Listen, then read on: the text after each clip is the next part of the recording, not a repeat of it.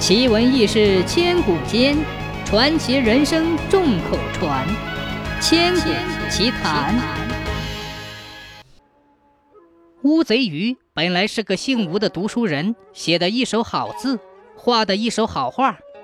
由于他多次赶考不中，一气就跳海自杀了。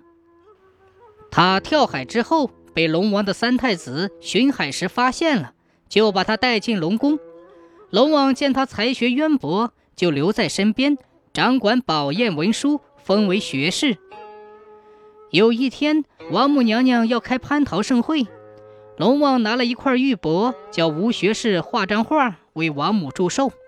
吴学士领命，哪里知道刚要作画时，吴学士突然想，这画是送给王母的，说不定王母见了会大加赞赏，能加官进爵。到那时，不就黄袍加身，玉带围腰，与龙王同朝为官了吗？想着想着，一不小心将宝砚中研成的墨汁泼在了玉帛上。他定神一看，三魂吓掉两魂半。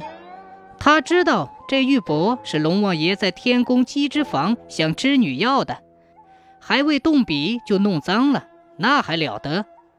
真是祸从天降。慌得他手忙脚乱，忙用舌头舔，想一点一滴舔干净。也该他倒霉，正舔之间，龙王驾到，一见吴学士慌里慌张，上下嘴唇全是黑墨，就追问什么原因。吴学士吞吞吐吐，立即跪下请罪。龙王大怒，大胆，竟敢偷吃神墨，污染玉帛！